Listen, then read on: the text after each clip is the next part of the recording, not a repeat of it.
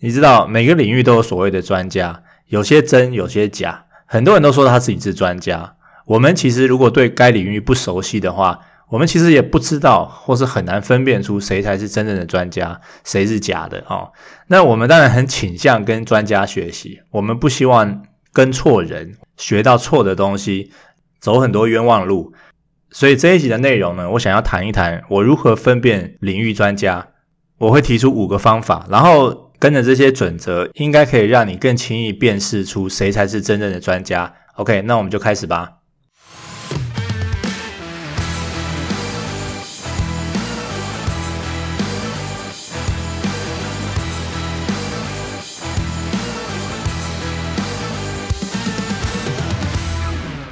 在我们吸收资讯的同时，我们如果吸收的够多的话，常常会听到一些相反的论点。例如说，当我们的事业面临困难的时候，我们应该是坚持还是转型？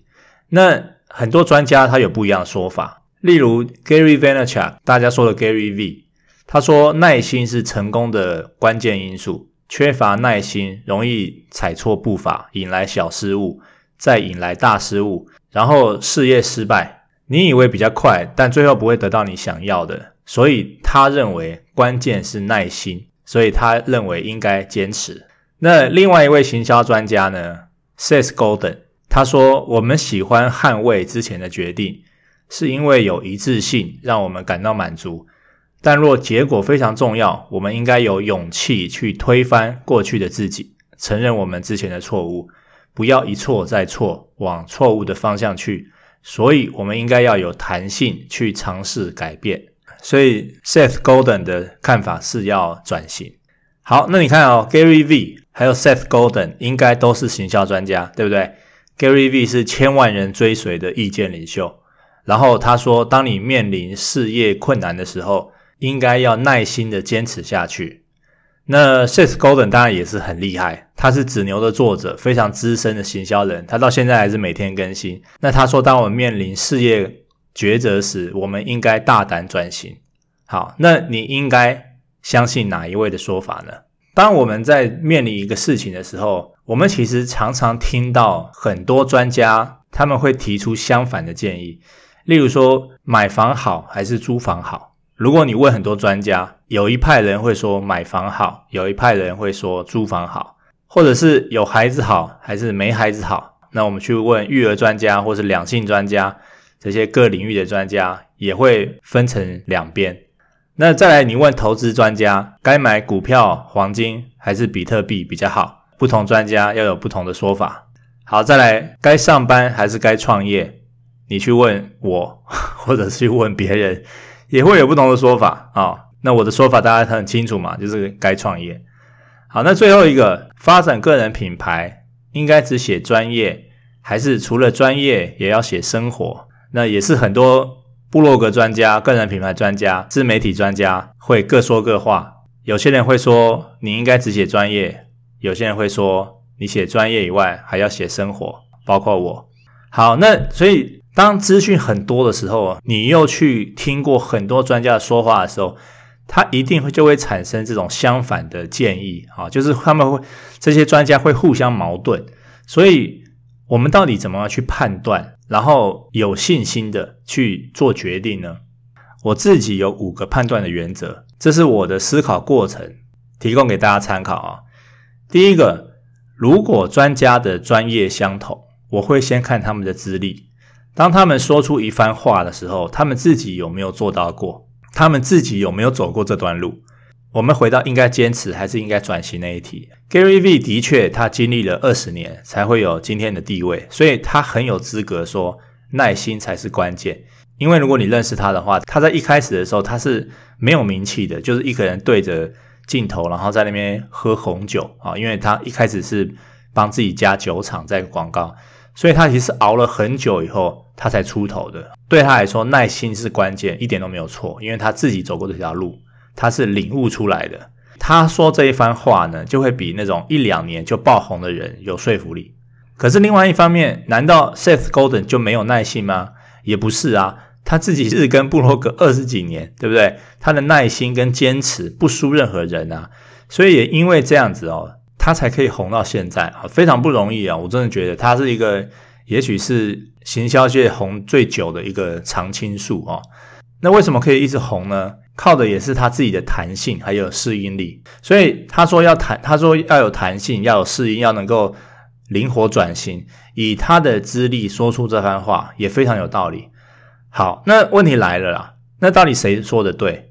其实如果你仔细听。刚刚我说的话，这两个人说法并没有冲突。你要有耐性，也要有弹性；你要坚持，也要灵活转型。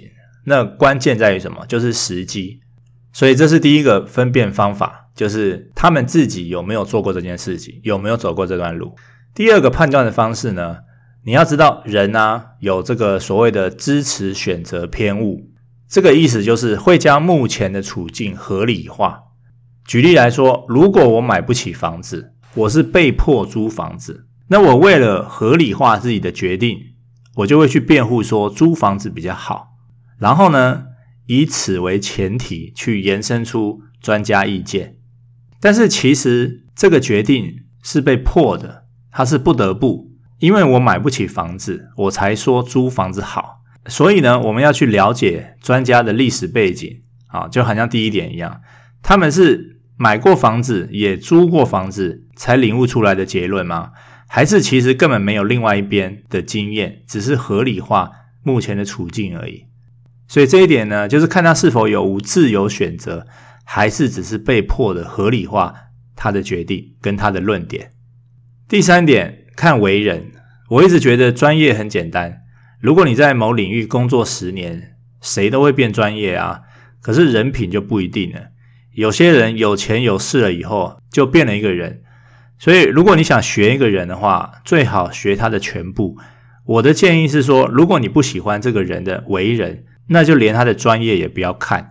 我这样讲可能会有点偏激哦，因为我好像自己也曾经讲过说，我们应该去把人跟他的专业分开对待。可是后来我觉得其实不用啊，因为世界上可以学的人那么多，光是人品好的人都学不完呢。那为什么还要去跟一个为人不好的人学？如果一个不小心学到他的思想怎么办？所以这一点就是看为人，看他的人品。如果他曾经有黑历史，或者是有很多人说他坏话，而且是事实的话，不是只是嫉妒他、眼红他而说出来的，那你就要小心哈。但我觉得再小心，也可能也会被他的这个价值观影响，所以干脆就不要看，因为有很多好的人可以学嘛。第四点。看生活方式，延续上一点哦，你应该长期 follow 一些专家，理解他们的为人以外，也了解他们的生活方式。哪一个专家是你羡慕的，自己想拥有的生活方式，你把他们当做目标，然后慢慢的被他们同化，打造你自己喜欢的生活跟工作的样貌。所以这一点其实跟第三点很像，就是说你看久了一个人，你的思想跟价值观会跟他慢慢的变得很接近，很像。所以你才不要去学坏人，因为坏人的，因为你可能不会想要当坏人吧。好，那第五点，最后一点啊，就是我我觉得其实所谓的专家啊，都只是一种程度的比较啦。因为你刚进某领域的时候，你会没有概念，到处听专家意见。可是其实你如果对这个领域非常有热情的话，你自己做功课的质和量一定又快又好，你自学进步的速度。会开始超越一些停止学习的既有专家哦，所以当他们被你追赶上的时候，你很难再去说他们的意见是专家等级的意见，因为你自己已经变成厉害了嘛，你自己可能就变专家了，所以慢慢的你就会成为一种同才之间的意见交换啊，就好像大家都在讨论妈妈经一样，没有谁是专家啦，有的只是经验的分享而已，所以专家各说各话，我该听谁的？我的答案其实很简单，你听很多人的，听取多位专家，让自己成为专家，然后听自己的。讲到这边，我发现还有点时间，不如我们就来再讲一点很类似的哈，就是我们知道如何分辨专家了嘛？那我们如何分辨大师呢？因为这个在我们的社会中有非常多的大师啊，那我们如何去分辨真大师还是假大师呢？我在二零一四年哦。就写过一篇部落格文章，标题叫做《在封号通膨的世界，如何分辨真伪大师》。各位如果想要看这篇文章的话，可以上我的部落格，叫“天下为唱”，然后搜寻这个标题，或是你打“大师”啊，就可以搜到了。好，所以这篇文章一开始我就讲，一九九零年代香港艺人有四大天王嘛，对不对？张学友、刘德华、郭富城、黎明。然后接下来十年呢，这四大天王就基本上垄断了亚洲乐坛。从此开启了天王时代。那那时候我大概十几岁，我就第一次听到“天王”这个形容词。可是接下来的故事大家都知道了，到处都是天王，路边掉下来招牌都会砸死一位天王。这篇文章有两个部分啊，第一个部分说为什么会有这个现象，然后第二个部分呢，就是说教你如何看穿这些封号，来分辨出真正的天王，或是大师，或是神。OK，首先呢。呃，为什么会有这种现象？第一个，我们要先分辨封号跟头衔有什么不一样。头衔通常是别人给你的，封号可以自己叫，然后封号叫久了就是你的了，好，算是先喊先赢了。我记得有一次我去听沈玉琳演讲，他说在演艺圈一定要有封号，不然不会红。那如果你没有人帮你取封号的话，你就自己取。每一次自我介绍的时候啊，或者是广告文宣品，你都这样子叫，反正别人也不会知道是谁先开始叫的哈，所以算是一种艺人品牌的定位策略，所以我们才会继四大天王之后，陆续看到四大天后，台湾四大天王、亚洲小天王、亚洲小天后啊，台语天后、平民天后、亚洲舞王、新四大天王、校园天王、素人天王，什么一大堆一大堆哈。这五天八夜都说不完，所以你也不用去问说这些封号是怎么来的，因为其实很多人都是自己封的啊，自己封的，或是他们的经纪公司、经纪人帮他们封的。然后呢，这些封号呢，这些天王呢，就开始横向发展，蔓延到社会各角落哈。有王有后还不够，于是有了神。所以你会听到很多歌神、股神、宅神、卡神、波神、蒙神、城市大神、亚洲女神、电玩女神、神级美少女。就是男人只要有特殊专长，女人只要长得还可以，基本上都可以被神化。好，所以那时候就会有人说，宅男女神都快比宅男还要多了。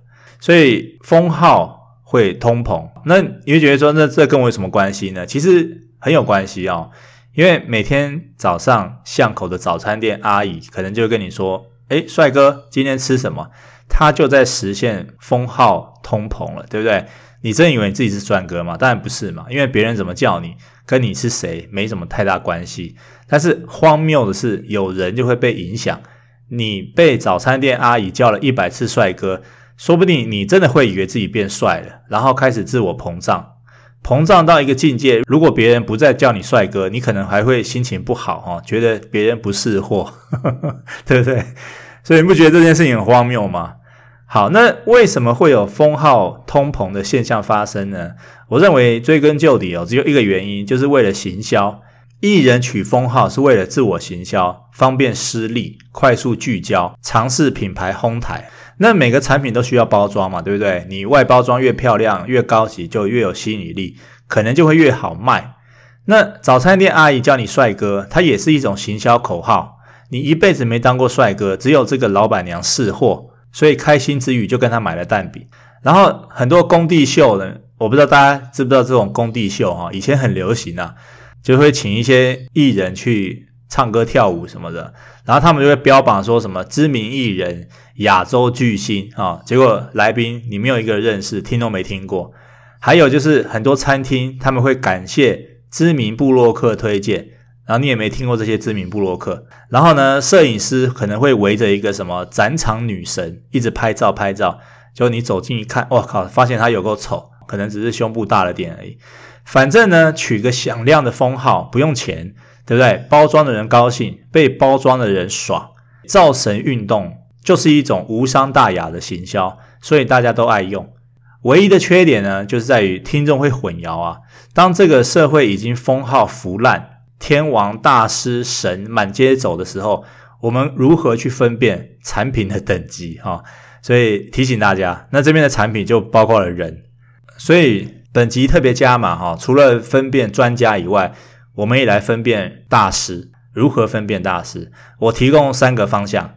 第一个。粉丝属性，当你听到知名艺人的时候，你会想到谁？哇靠，这个 range 很大，对不对？应该所有艺人都符合资格嘛？每个人的答案都不一样。没错，这就是正确答案。每个人的答案都不一样，所以要分辨真正的天王，你其实只要看他的粉丝群众就好了。粉丝组成的社会经验地位越高，这个知名艺人的等级就越高。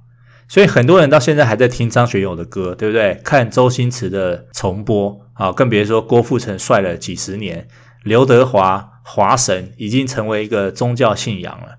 所以重点并不是粉丝的总数量，而是粉丝的平均数值。一个重量级人士的粉丝抵过一千个一般平凡的粉丝嘛？例如说郭富城的影迷有一个粉丝叫郭台铭，所以出资帮他拍了一部电影。然后周星驰的粉丝里面有很多很多的大企业家跟其他的明星，然后我的粉丝里面呢就会有很多老板啊，很多布洛克啊，很多呃，反正大家都很厉害就对了。OK，所以我并不是说粉丝一定都要多好啦，都是老板啊或者什么，但是我觉得如果你想成为天王级的人物，想成为真正的大神，你要提升的不仅是你的个人能力跟水准，你还必须进一步的提升你粉丝的能力跟水准。水要涨，船才会升高。这其实跟企业管理一样的道理啊，就是团队的强度是取决于最弱的那个人，而不是那个 leader。那这些粉丝既然选择了 follow 你，你就可以把他们教育、训练、调整成更好的人。当粉丝水准上升到新的层次，你就会被拱得更高。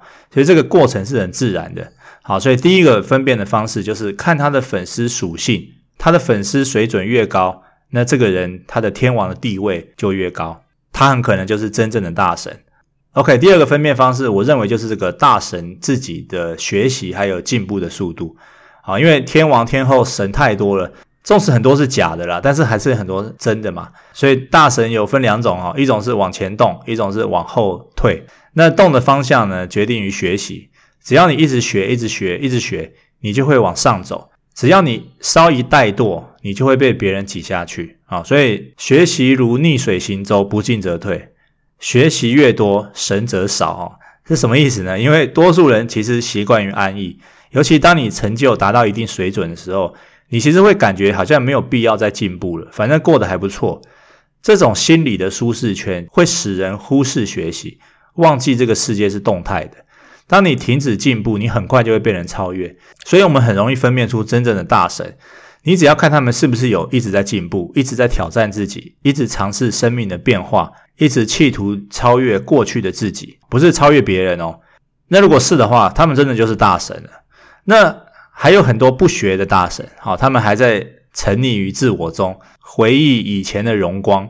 所以，其实你可以说，大神这个 title 啊，其实也是很竞争的。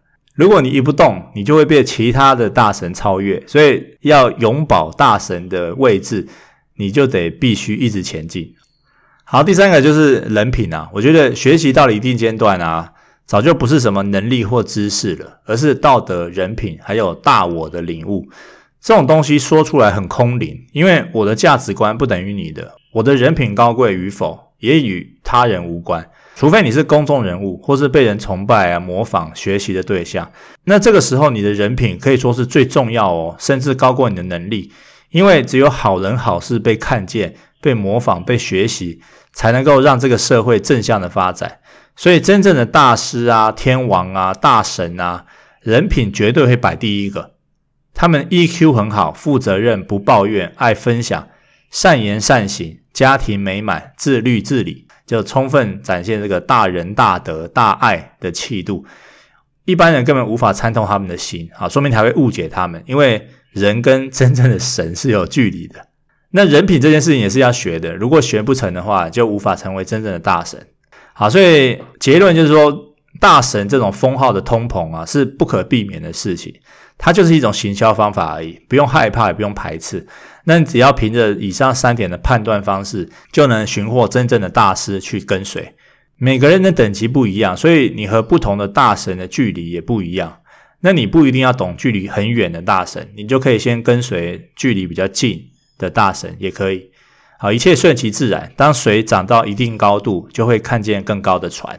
所以这一节内容，我讲了很多关于辨识领域专家、辨识大神的方法。我希望对大家在未来有帮助，让自己的眼光变好，跟随到对的人。那当然最重要的还是要尽快的自学，保持好自己的人品，让自己成为大神或是专家，然后跟随自己，超越自己。